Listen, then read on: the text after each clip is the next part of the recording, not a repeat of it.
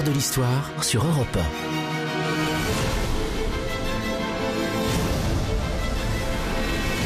Franck Ferrand.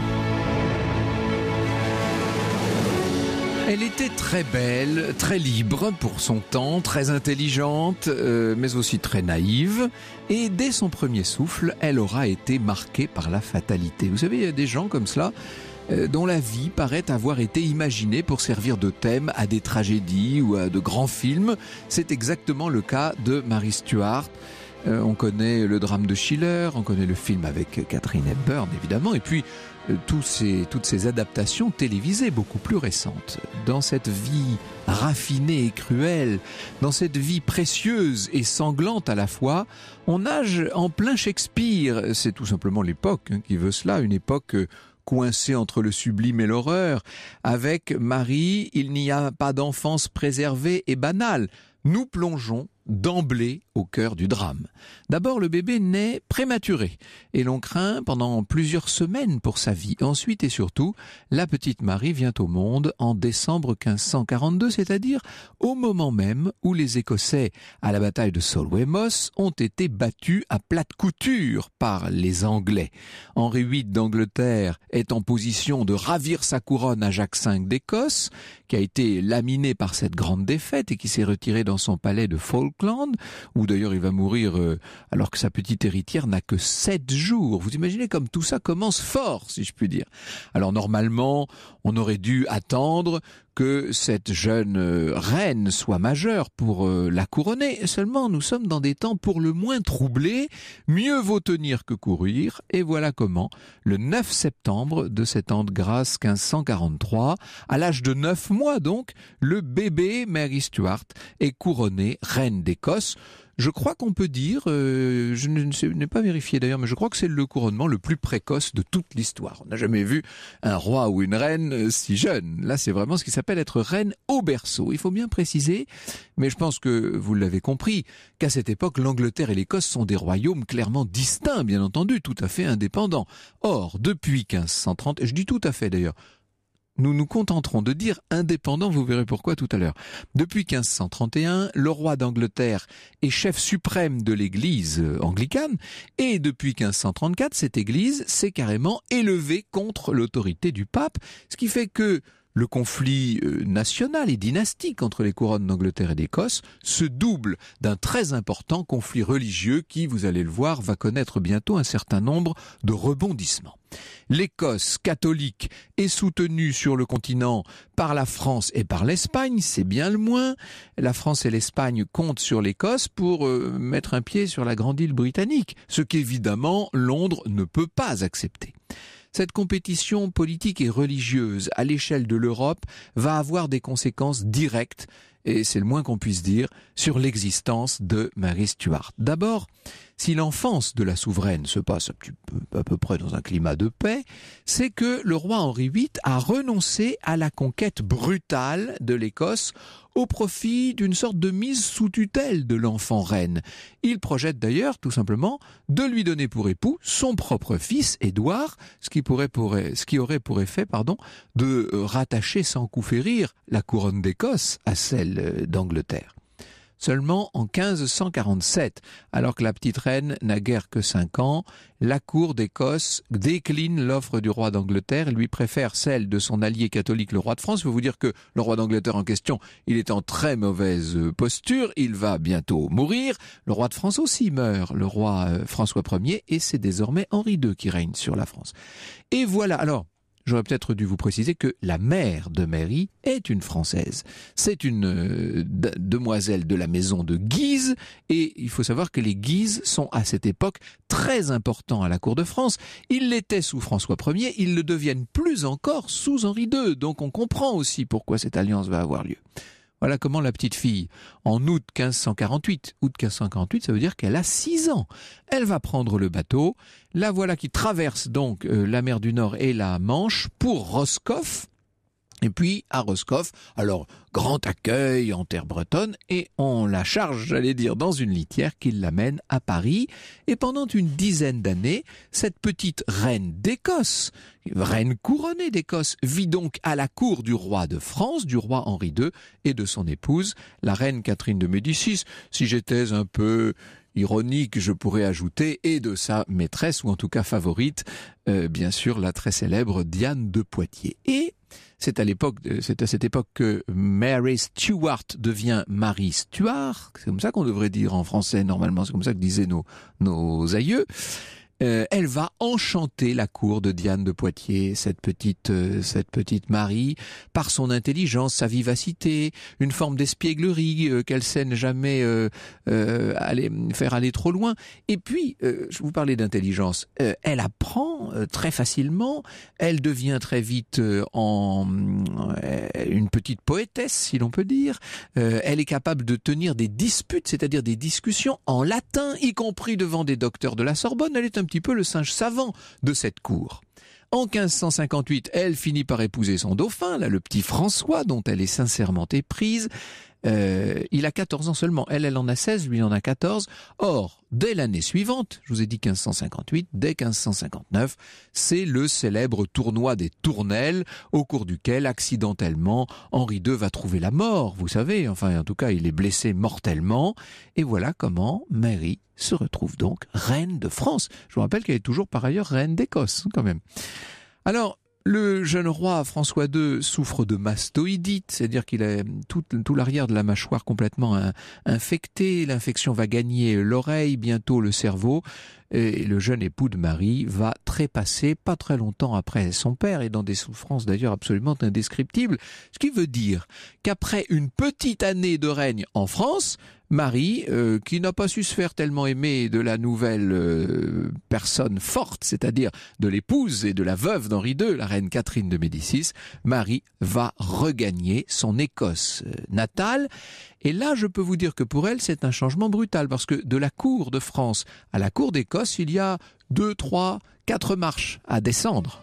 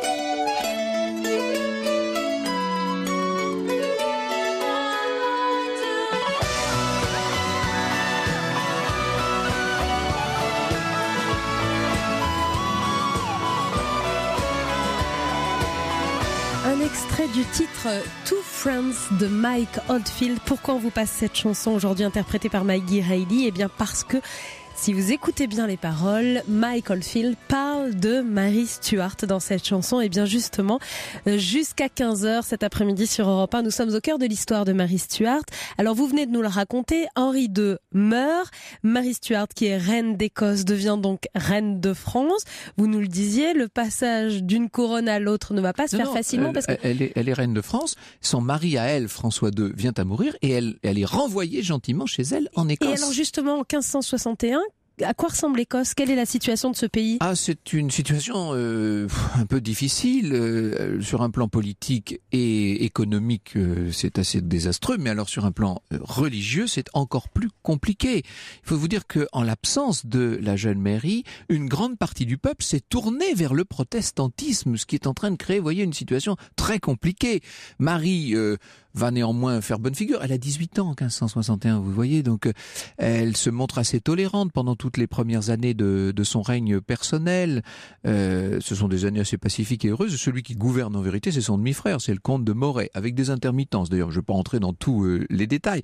La vie à la cour à Édimbourg est, assez dramatique pour euh, Mary qui a connu la splendeur, le luxe invraisemblable de la cour de France. Et là, elle se retrouve... euh, quasiment euh, à la campagne, si je puis dire, et c'est difficile pour elle, bien entendu. Elle va tomber amoureuse d'un jeune et beau seigneur de sa cour, Lord Henry Darnley, qui est certes très beau et très jeune, mais qui n'a pas le, le rang nécessaire pour épouser la reine normalement. Et bien qu'à cela ne tienne, elle va faire une mésalliance, elle l'assume, et assez vite, comme souvent d'ailleurs euh, les gens comme ça qui deviennent, et il veut être carrément roi consort, Henry. Assez vite, ça se passe mal. euh, il est d'une vanité invraisemblable. Il peut se montrer assez brutal envers euh, son épouse. On le verra assassiné euh, sous les yeux de sa femme, le secrétaire italien David Riccio. On y reviendra tout à l'heure. Il le soupçonnait d'avoir été l'amant de l'amant de la reine. Toujours est-il que dans, euh, dans l'entourage de Moret et d'une façon plus générale, on commence à trouver que ce euh, Lord Darnley prend beaucoup de, beaucoup de place. Ses visées sur la couronne en inquiètent plus d'un et l'on va mettre au point un véritable assassinat, un sport national dans l'Écosse de l'époque, nous dit, euh, nous dit Jean Héritier. Euh, c'est vrai que l'assassinat euh, est euh, assez fréquent et en l'occurrence, on va euh, prendre les grands moyens puisque c'est une explosion qui a- va avoir raison de la vie de Lord Darnley. Il était tombé malade en janvier euh, 1567, malade de la variole. Il va se soigner euh, chez le duc de Châtellerault à Kirkhofield dans la proche banlieue d'Édimbourg et on va donc euh, truffer euh, la demeure d'explosifs. Et l'explosion se produit entre une et deux heures du matin, le lundi 10 février, donc de cette euh, année 1567. La déflagration fit autant de bruit qu'une volée de 25 ou 30 canons, nous dit la chronique. La poudre était de bonne qualité et n'avait pas été ménagée. Il semble à peu près établi que Jean Hepburn et Ed Tello comme ils en avaient été chargés par Bothwell, qui est donc euh, l'agent de cette affaire, émis euh, une euh, euh, le feu aux poudres. La mèche était particulièrement longue, de manière à leur laisser le temps de sortir et de s'éloigner. Là où Marie, dans cette affaire, va nous étonner une fois encore, c'est lorsqu'elle épouse troisième mariage donc, l'un des leaders du complot contre Darnley, le fameux Lord Bothwell dont je, dont je viens de parler. Pour la reine, cette, euh, union euh, euh, scandaleuse, puisque le, le rôle de Bothwell dans la mort de Darnley est devenu un secret de polichinelle à la cour d'Écosse, cette union scandaleuse, ce mariage inacceptable, va marquer en quelque sorte le divorce définitif avec la nation écossaise. C'est-à-dire qu'à partir de ce moment-là, on n'a même plus de respect pour la reine. La noblesse euh, locale, qui est devenue très majoritairement protestante entre-temps, ne veut plus de cette reine catholique, elle veut la pousser à l'abdication, Marie va être arrêtée, emprisonnée, contrainte à abdiquer en faveur de son fils. Son fils, c'est l'enfant de Darnley qui n'est âgé que d'un an. Décidément, ça devient coutumier en, Écosse. hein. On fait monter sur le trône un enfant d'un an sous le nom donc de Jacques VI. Marie n'a pas dit son dernier mot. Elle s'évade, elle reconstitue des troupes, 6000 hommes, qui vont affronter celles euh, de son demi-frère à Langside. Débâcle complète, la reine doit s'enfuir, mais alors cette fois, Où va-t-elle aller? Euh, Si elle veut retourner en France, il lui faut traverser euh, des régions, toutes les régions de l'Est du pays qui sont fidèles au comte de Moret, donc fidèles à, son demi-frère. Euh, elle va préférer partir vers le sud, vers l'Angleterre l'Angleterre où règne sa cousine, la reine Élisabeth Ier, qui l'attend un peu comme attendrait une araignée au centre de sa toile. Franck Ferrand vous invite au cœur de l'histoire sur Europe Nous sommes au cœur de l'histoire de Marie Stuart, une femme au destin compliqué, une reine maudite comme nous l'avons appelée, hein, Franck, pour cette émission. Oui, trois fois maudite même, dit le, le titre d'Historia. Nous verrons ce qui, pourquoi trois fois maudite. En tout cas, c'est certain que l'idée d'aller se réfugier, si je puis dire, chez sa cousine Elisabeth n'était pas excellente. C'était une faute politique majeure, puisqu'Elisabeth a tout intérêt à tenir euh, Marie le plus loin possible du trône. N'oubliez pas quand même qu'elles sont cousines. La grand-mère, en fait, euh, Elisabeth Tudor, la grand-mère de, de Mary, est la sœur aînée d'Henri VIII. Ce qui veut dire qu'à partir du moment où les femmes règnent en Angleterre, euh, pourquoi pas Marie? Vous voyez à quel point la rivalité dynastique est forte là. Euh, on va voir euh, alors sous prétexte qu'elle est trempée dans le meurtre de Darnley, on assigne, je ne dirais pas qu'on l'arrête dans un premier temps, mais on assigne Marie à résidence, et puis elle va être trimballée de forteresse en forteresse, de plus en plus prisonnière, disons-le, dans des conditions qui parfois sont difficiles, notamment quand elle est à Tudbury, hein, dans des conditions très très dures.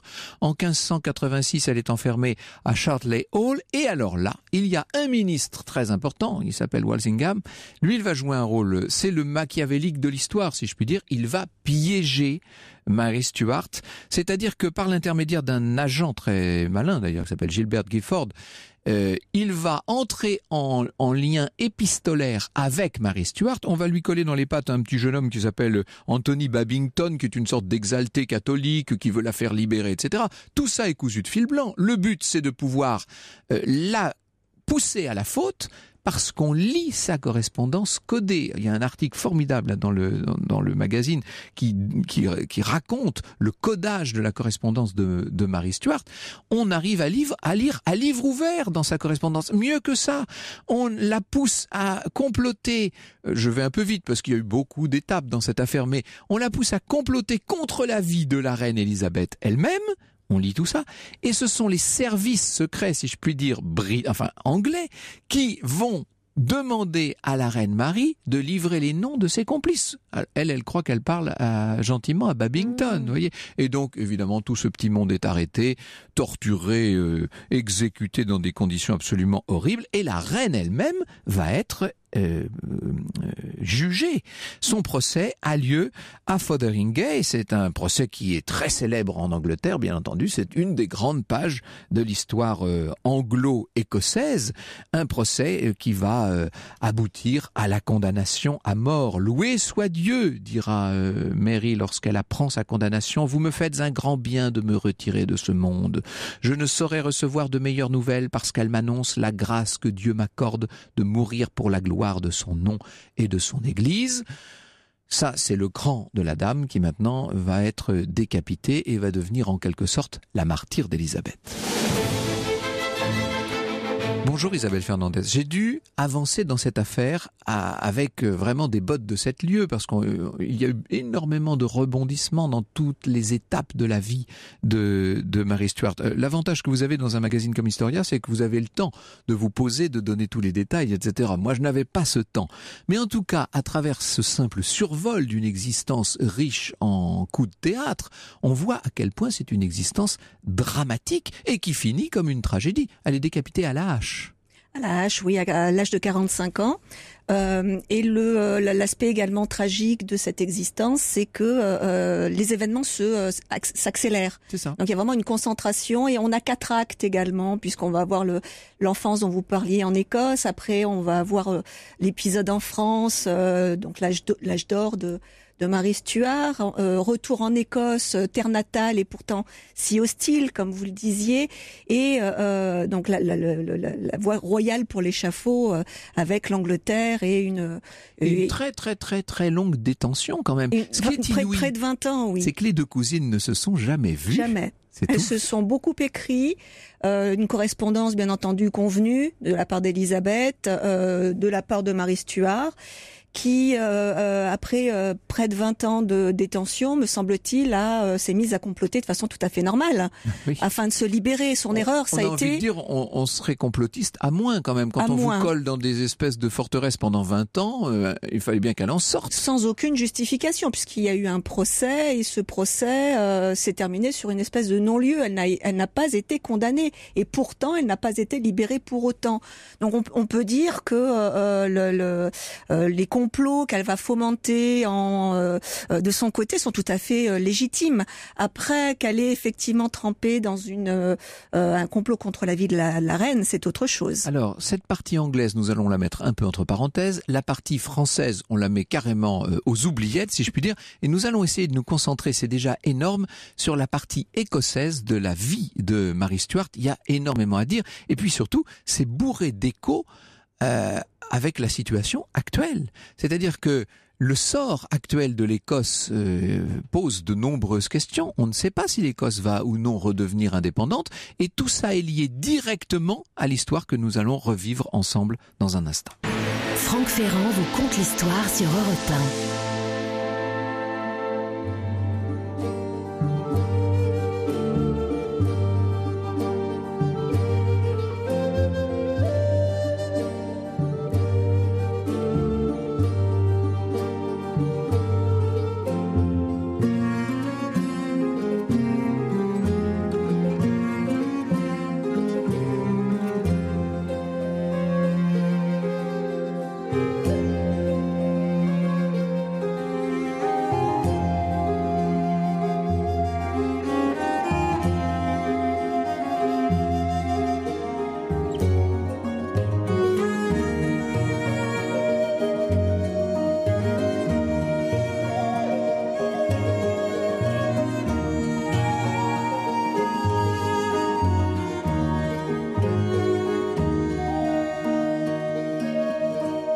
Voilà, pour les fans de la série Les Tudors, vous aurez bien sûr reconnu le générique avec cette phrase. Hein. Chaque euh, chaque série commençait comme ça. Vous pensez connaître l'histoire, mais vous n'en savez que la fin. Eh bien, aujourd'hui, nous allons en savoir plus, en tout cas, sur la partie historique et écossaise de la vie de Marie Stuart. Avec votre invité, Franck Ferrand, nous allons plus loin. Vous recevez Isabelle Fernandez. Elle est maître de conférence à l'université Clermont-Auvergne, spécialiste d'histoire de l'Angleterre des 16e et 17e siècles. Et elle a également contribué au dossier Marie Stuart, la reine maudite, du 850e numéro d'Historia que vous avez entre les mains, Franck, et qui est en kiosque actuellement. Et euh, c'est une bonne idée d'avoir euh, donné des extraits de la célèbre biographie de Stephen Zweig, bien entendu, le plus grand et célèbre biographe de Marie Stuart, même s'il est loin d'être le plus récent. Le premier coup du bourreau a mal porté, raconte-t-il à propos de l'exécution de la pauvre reine, le coup près s'est abattu sourdement sur l'occiput. Un gémissement étouffé s'échappe de la bouche de la victime. Le deuxième coup s'enfonce profondément dans la nuque et fait jaillir le sang, mais il faut frapper une troisième fois pour achever la décollation, et nouvelle horreur. Lorsque l'exécuteur veut saisir la tête par les cheveux pour la montrer, elle roule sur le plancher comme une boule sanglante, il n'a en main que la perruque, le bourreau la ramasse et la présente à l'assistance. Vision fantomatique, c'est la tête d'une vieille femme aux cheveux ras et gris. Un instant, l'effroi paralyse le public, plus personne ne respire, puis enfin de la gorge du doyen de Petersborough sortent péniblement ces mots Amen.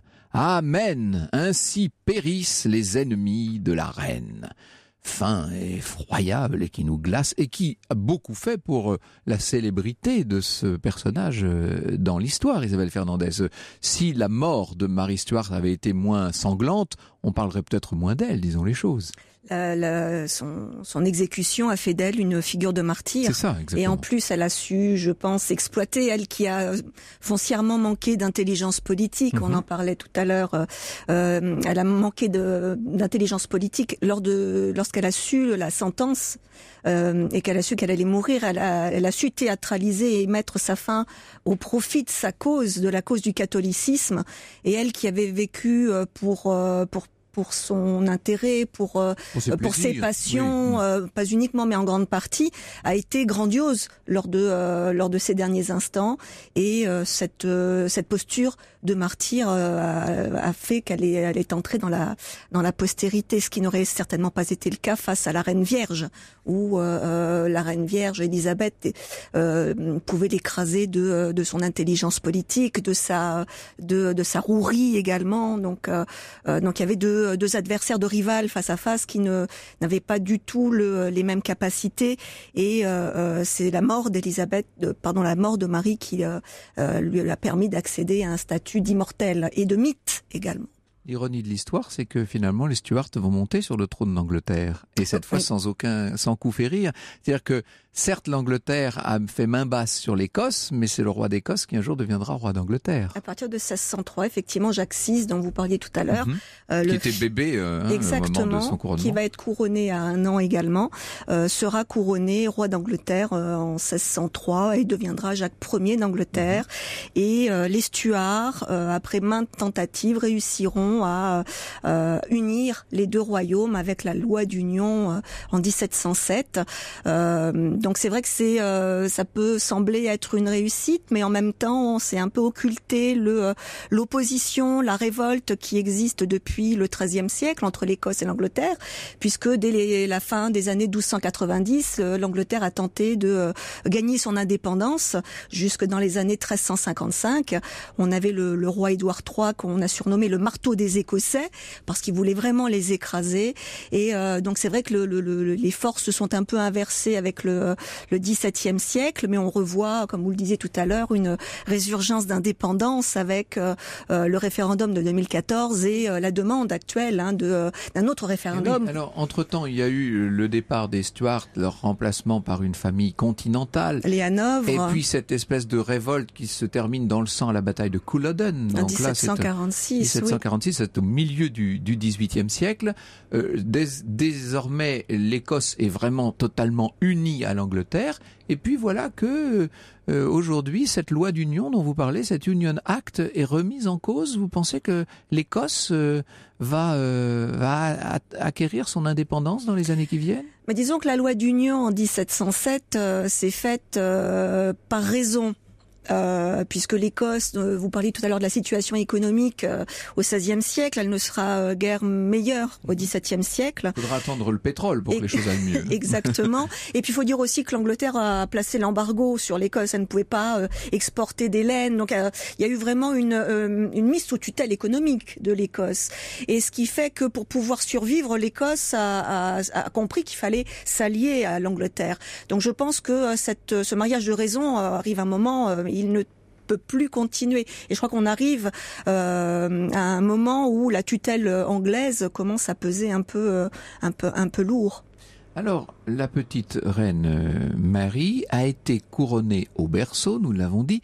Elle n'est pas, me faisiez-vous remarquer à l'instant pendant l'interruption, couronnée reine d'Écosse, elle est couronnée reine des Écossais reine des. C'est un peu comme le, le Rex Francorum euh, d'avant le roi de France. C'est hein. très révélateur. Vous parliez d'une d'une Écosse divisée religieusement, une Écosse euh, divisée géographiquement entre le nord et le sud, une Écosse euh, divisée par par les clans également. Donc les clans qui peuvent transcender les religions également, hein, puisqu'il y a des des intérêts féodaux à défendre.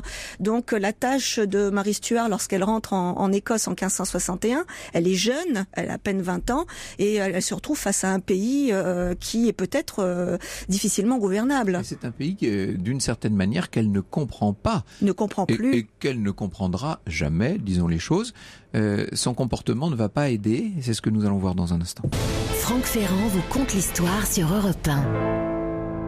Et nous sommes cet après-midi au cœur de l'histoire de Marie Stuart, la reine maudite, avec euh, Isabelle Fernandez qui a participé à ce numéro d'Historia et qui est maître de conférence à l'université Clermont-Auvergne et qui est spécialiste d'histoire d'Angleterre des 16e et 17e siècles. Que la, devise d'Historia autrefois c'était connaître le passé pour comprendre le présent. C'est exactement ce qui se passe avec cette affaire euh, écossaise en fait. On, comprend mieux euh, d'où vient cette volonté permanente ou récurrente en tout cas des Écossais de s'émanciper de la tutelle euh, anglaise, enfin actuellement britannique.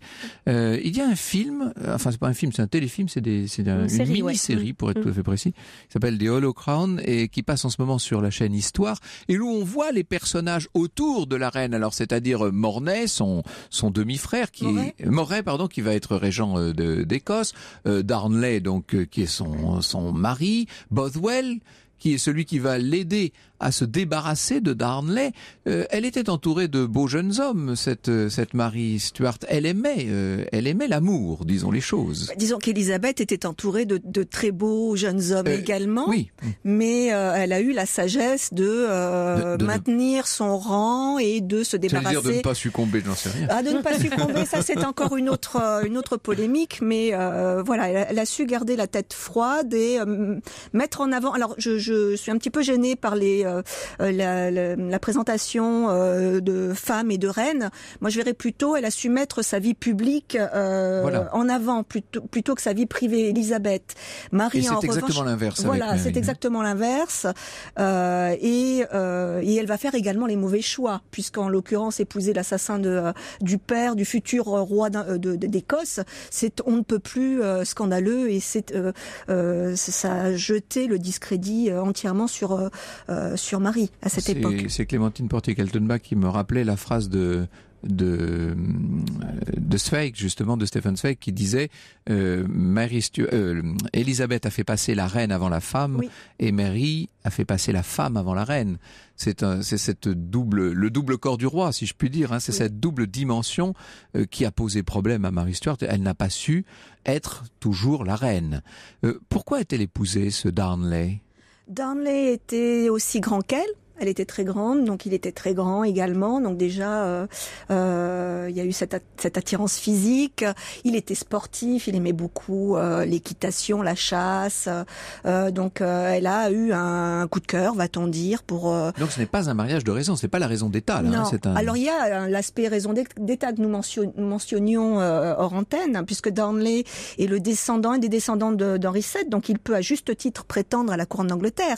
Donc on a un mariage danger pour Elisabeth qui va très mal vivre cette, euh, cette, cette, union, et il est catholique. Donc il y a cet aspect raison d'État malgré tout. Donc elle n'est pas euh, uniquement, elle n'a pas fait uniquement de mauvais choix politiques, mais il y a aussi cet aspect, voilà, séduction, euh, euh vie de femme, découverte. Parce qu'avec François II, ils étaient très très proches, mais il y a une des gamins, exactement, ils étaient très très jeunes hum. et ils étaient, je pense, plus amis que mari et femme. Donc là, c'est la femme qui se révèle et bah, qui euh, est-ce que, est-ce que les Anglais favorisent le développement du protestantisme en Écosse et notamment dans la noblesse écossaise à l'époque eh oui. Eh, Elisabeth va agir en sous-main avec euh, le, le, pasteur John Knox qui euh, bah, qui devait faire amende honorable à cause du tract qu'il avait écrit contre le gouvernement monstrueux des femmes. Euh, Elisabeth n'était pas mentionnée, cela dit, hein, mais bon, cela a euh, contesté. un peu visé quand même. Un petit peu visé quand même, mais c'était que les maris, hein, Marie de Guise, Marie Stuart et Marie, Marie Tudor.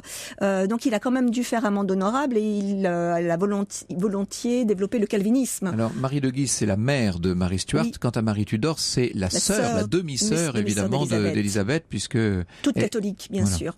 Et ce sera la future mairie la sanglante. Voilà. Et, euh, euh, et donc John Knox va œuvrer euh, l'introduction d'un protestantisme radical par rapport à l'Angleterre où on a une la voie du milieu, donc une espèce de compromis entre Rome et Genève. En Écosse, en revanche, on va avoir une, une église presbytérienne qui va se débarrasser de la hiérarchie épiscopale et on va avoir un pouvoir qui va émaner de la base et où le la hiérarchie ecclésiastique va se détacher de plus en plus de la monarchie. Donc c'est ce qui, on a les germes de ce qui va donner la guerre des évêques dans les années 1630, 1635 et donc la déposition de, de Charles Ier et son exécution en 1649. Donc l'Église euh, que, va introduire John Knox, c'est une Église qui euh, va s'insurger contre la monarchie sur le long terme. Mhm.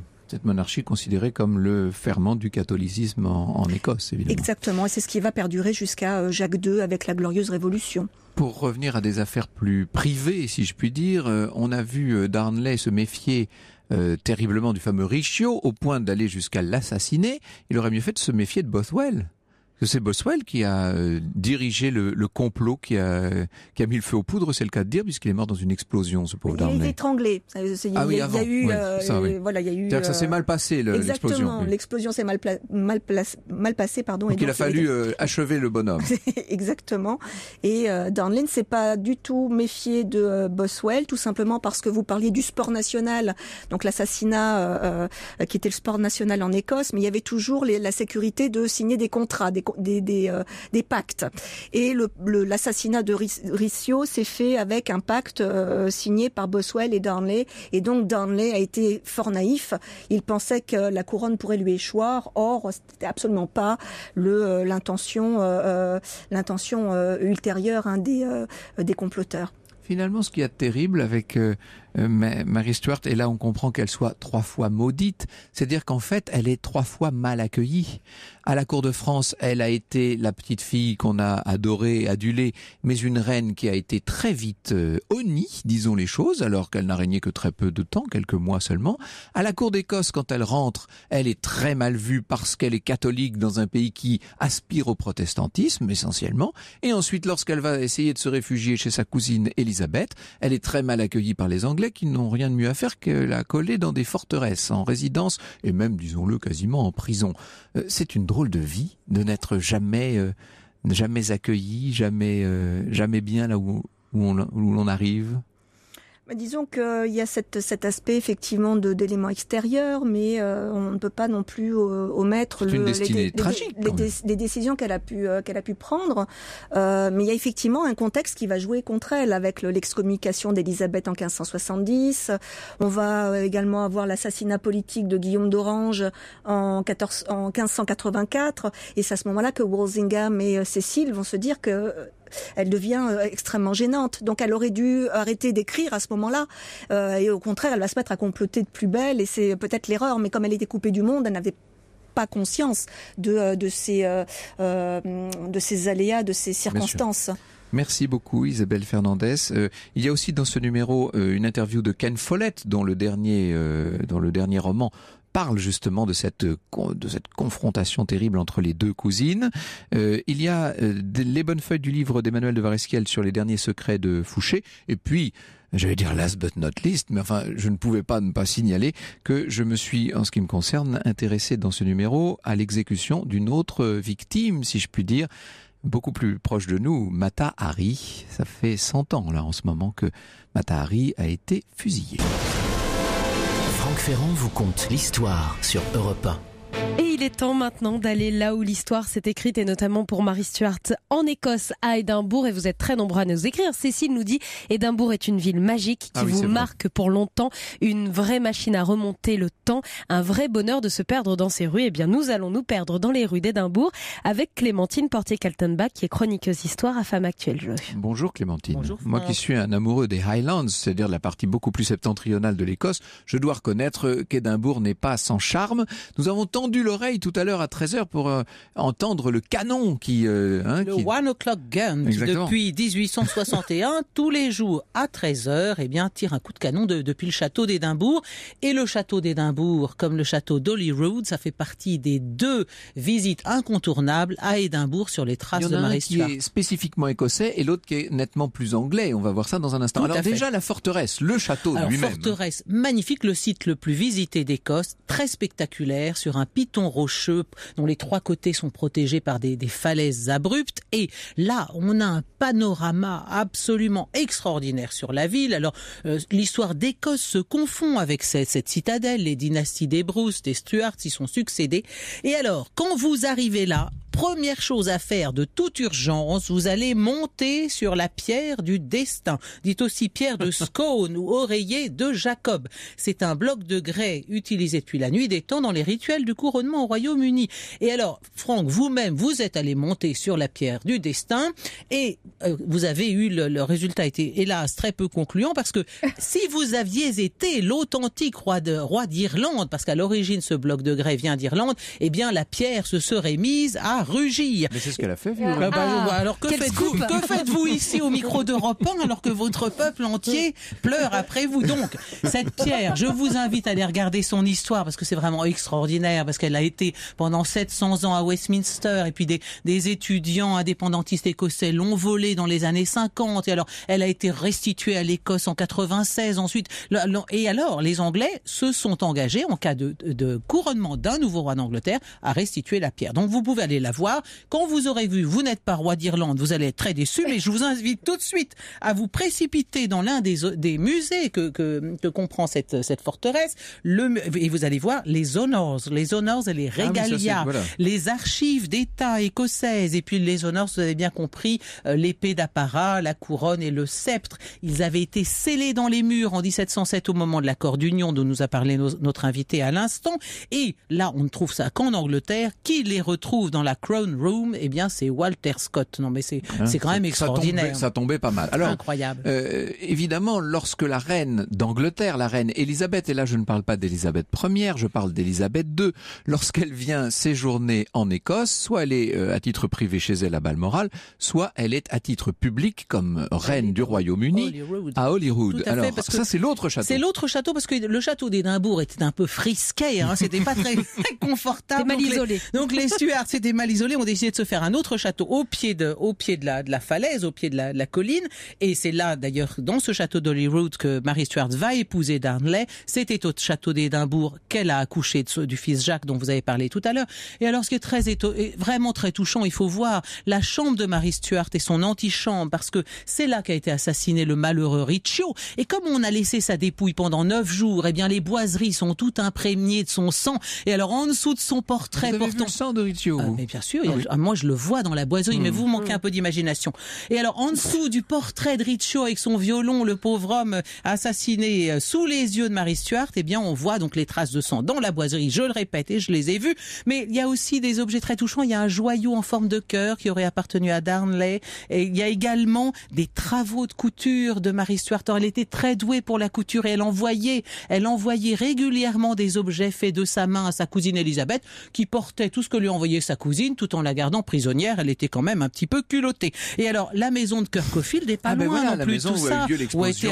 il a été on- explosé. on a couru dans le jardin pour rattraper le pauvre. euh, Alors le- moi j'avais lu non pas qu'il avait été étranglé mais qu'on lui avait fait avaler d'autorité un morceau d'étoffe enfin Mais ça revient au même, enfin, ça entre revient, il meurt Oui. étouffé quoi qu'il Voilà. en soit et quand euh, la malheureuse Marie Stuart revient à Édimbourg après avoir euh, épousé Boswell qui lui-même part au- en Norvège en lui ayant piqué ses joyaux et son argenterie c'était quand même un joyeux joyeux luron et bien dans les rues d'Édimbourg on, on hurle sur le passage de, de Marie Stuart parce que la, la- la foule a été chauffée à blanc par euh, par Knox et on la traite de putain euh, brûler la putain donc vraiment les rapports de Marie Stuart avec Édimbourg c'est c'est quand même assez, assez euh, mitigé Bon, il y hein. aurait beaucoup d'autres choses à voir à Édimbourg. On va aller euh, se régaler dans un instant de panse de brebis farcie avec Lorena Martin. Miam, miam. Mais évidemment, euh, on peut aussi voir le, Ah le, oui. le yacht, hein, le, Oui. le yacht royal Alors que là, la reine n'a plus aujourd'hui. On est en train de construire un nouveau yacht royal en ah bah Angleterre oui ça manquait ça bien Mais sûr là, le, le yacht Britannia est dans le est au mouillage dans le port. Et il, Et se, il se vi- et visite. se visite. C'est un peu bizarre Mais à faire, comme 40 visite. ans de déplacement de la famille royale d'Angleterre de par le monde sur ce beau yacht, 1000 visites officielles et donc là on peut se prendre pour euh, pour la reine d'Angleterre à bord de son bateau en se mettant à la proue et Il y on a se même fait ces des boîtes de. Scrabble et de Monopoly dans, Ah le, dans le placard. Ah, bien sûr, vous avez, étrange. bien sûr, vous avez vu ça. En tout cas, je retiens que Franck, vous ne serez pas roi d'Irlande. Moi, je peux encore tenter ma chance. La reine d'Irlande ici s'appelle Lorena Martin. Bonjour Merci Lorena. Franck, bonjour. Alors, il y a un endroit que j'aime beaucoup, moi, qui est euh, tout près de- du centre d'Édimbourg, c'est Prestonfield House. Alors, je vais demander d'aller y voir un, de plus oui, près. c'est tout proche en fait du, du centre-ville d'Édimbourg, à un quart d'heure du château dont vous venez de parler, à 5 minutes de la Royal Mile. Mais c'est dans la un beau rue parc la néanmoins. On a l'impression d'être à la campagne. hein. Magnifique. C'est vraiment un manoir de charme qui s'ouvre sur un parc boisé de 20 hectares où l'on peut trouver de magnifiques pans en liberté. C'est absolument sublime. C'est une parenthèse dans, dans le temps. C'est une ancienne demeure en fait du XVIIe siècle, construite en 1687, propriété de Sir James Dick, qui était prévôt d'Édimbourg. Et cette maison le principal magistrat de la ville. voilà, et cette maison en fait est restée euh, dans les mains de, de, de sa famille pendant près de quatre siècles, jusqu'à la fin des années 1950. C'est devenu un, un hôtel dans les années 60, un hôtel Signe des 5 temps. étoiles, Ouais. euh, des plus élégants, romantiques, et c'est vraiment typique de l'aristocratie écossaise. Il a complètement été réaménagé en 2003, et à l'intérieur vous trouvez un grand nombre d'œuvres d'art importées d'Italie, de France, de Hollande. La chambre des tapisseries, par exemple, possède une collection de, de pièces uniques du XVIIe siècle avec des portraits, des antiquités, et le- le- l'hôtel possède à peu près une vingtaine de chambres. Vous n'avez pas parlé de la panse de brebis farcie, mais vous n'aurez pas le temps aujourd'hui. J'ai envie de parler de que rhubarbe parce bien. que c'est la Oui. première fois en fait au XVIIIe siècle que la rhubarbe a été euh, euh, cultivée dans ce dans ce restaurant. Acclimaté dans Oui. cet endroit-là. Magnifique. Merci beaucoup, Lorena.